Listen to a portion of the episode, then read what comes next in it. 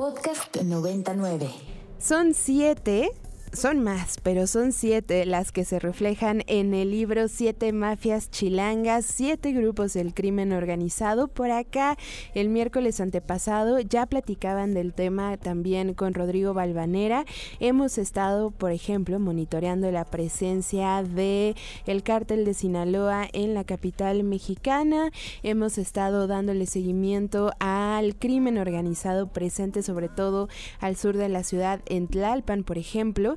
Y hoy nos eh, da muchísimo gusto recibir de nuevo en Ibero 90.9 a la periodista Frida Mendoza, que es una de las autoras, coautoras de este libro eh, que ya les decía, Siete Mafias Chilangas, coordinado por Sandra Romandía. Frida, muchísimas gracias por tomarnos la llamada.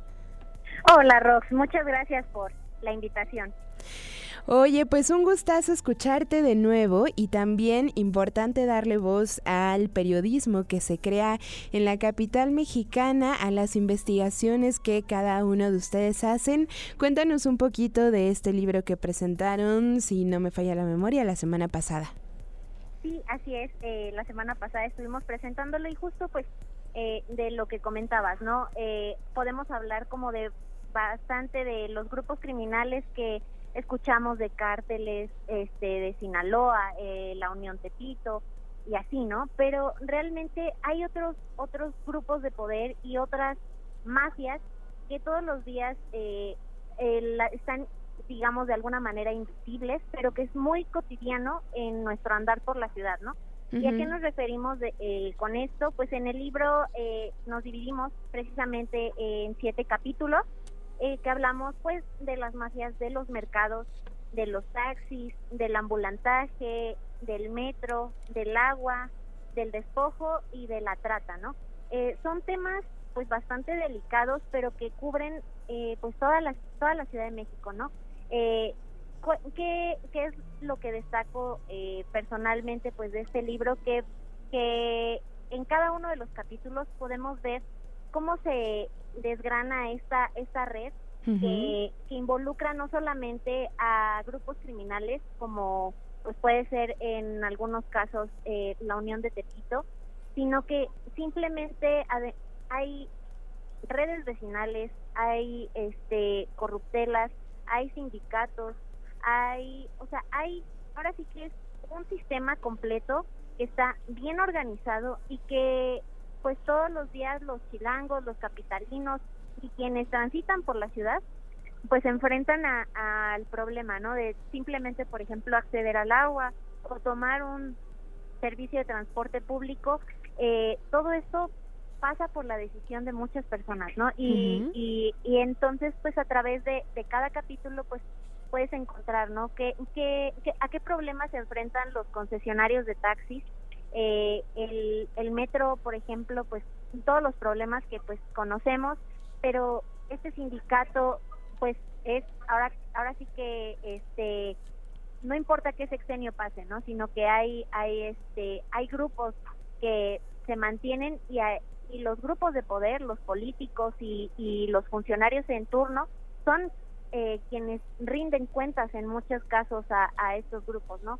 O del agua, ¿no? Eh, ¿Cómo puede llegar una gota de agua y que a veces pues tienes que pagar cuotas o que está el guachicoleo del agua? O sea, están muchos eh, muchos temas eh, pendientes que, que en el libro eh, podemos por primera vez unir, ¿no? En estas mafias cotidianas que hemos normalizado, ¿no?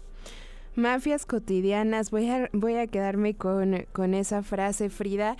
Eh, y como dices, son eh, grupos con los que convivimos cada uno de nosotros, quienes habitan la capital mexicana, quienes la visitan diario o una vez a la semana, una vez al mes, digamos, eh, y con los que convivimos y no nos damos cuenta, pues, que están estas mafias detrás de todos estos grupos que ya nos dices. tu texto, Frida, tu investigación, de en qué se basó, cómo fue tu proceso también ¿Cómo te encontraste con la historia? Claro, pues mira, eh, en mi caso me tocó trabajar eh, la mafia del agua y creo que precisamente a veces, eh, y justo bueno, hay una frase que me gustó mucho subrayar de, de mi capítulo, que para hablar de la mafia del agua hay que hablar de la escasez y viceversa, ¿no? en este caso, pensamos muchas veces como en la escasez eh, del agua y pensamos directamente en Iztapalapa. Pero realmente al, al hablar de la falta de agua, eh, podemos encontrarnos en toda la ciudad. Y pues ahora sí que por decisión, eh, por la libertad editorial que tuve, decidí ir a, a Xochimilco que pues paradójicamente es una alcaldía que produce agua y que llega mucha del agua que se produce en Xochimilco pues nos llega a otras alcaldías, ¿no?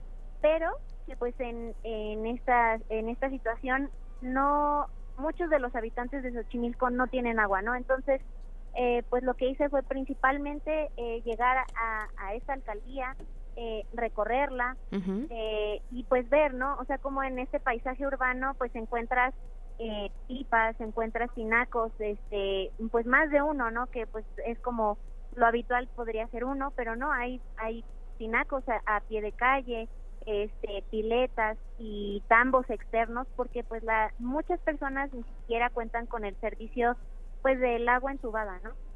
Y a través de esto pues se desencadenan muchas, eh, el lucrar, ¿no? Con, con esta necesidad, eh, que pues es a través de, de las pipas y del cobro de cuotas, ¿no? Que me, habitantes de Xochimilco pues me contaban que, eh, digo, ellos son un ejemplo, ¿no? Pero realmente lo vemos ahora sí que ya en, en cada alcaldía, ¿no?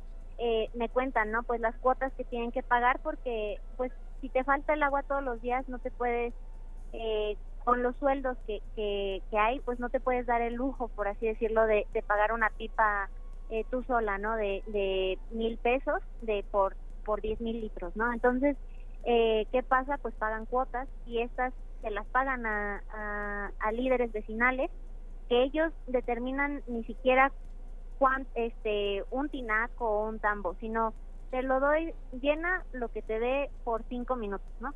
Entonces, es como toda esta red que, que limita el agua, que, que limita el acceso a servicios, que interfiere pues con una calidad de vida que pues todas las personas eh, mereceríamos tener, ¿no? Y que al mismo tiempo, pues es solapada por el guachicoleo, ¿no? Que, que es esa, lo podemos relacionar muy rápido con el robo de combustible, pero que también es con el robo del agua a pozos que están, que son de la alcaldía y se extrae el agua ilegalmente, ¿no? Para darla a un precio pues mucho más elevado. Uf.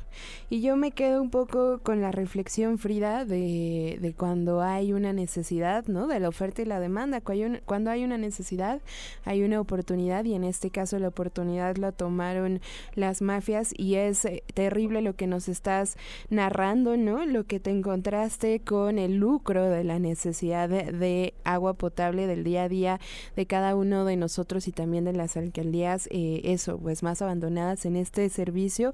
Y de, de esta historia que tú nos cuentas y que tuviste la oportunidad de narrar, nos podemos encontrar otras seis, otras mafias en este, en este libro.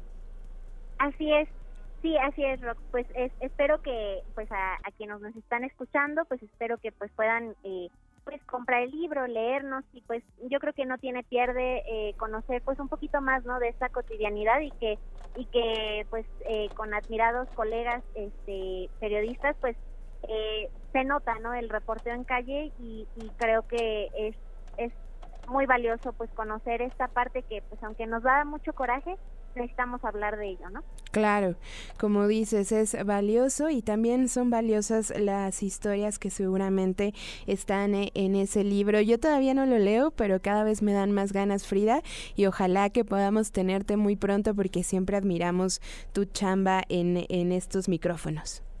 Claro que sí, Rox, yo encantada. Muchísimas gracias, Frida, y pues ahí está la invitación. Gracias a ti y pues espero que nos lean Las Siete Mafias Chilangas. Perfecto. Coordinado por Sandra Romandía y mis mis colegas Alberto Cuenca, este Sara Pantoja, Axel Chávez, eh, Nuris este, Martínez eh, y Oscar Valdés. Muchas gracias, Rox. Muchísimas gracias, Frida. Ahí está la invitación y seguramente más de uno ya correrá a leer este libro. Platicamos entonces con la periodista Frida Mendoza, una de las autoras de las siete mafias chilangas, siete investigaciones, ya nos decía Frida, coordinadas por Sandra Romandía. Por acá, les decía, hace 15 días tuvimos a Oscar platicando también sobre la presencia del cártel de Sinaloa. Eh, importante un poco lo que nos decía Frida, ¿no? Todos los días convivimos con estas mafias y quizás no nos damos cuenta o no tenemos del todo la certeza de quiénes son estos grandes grupos que propician la corrupción y que eh, generan tanta injusticia en nuestro día a día. En fin, vamos a respirar, vamos a relajarnos y es que todavía no es viernes, pero ya casi.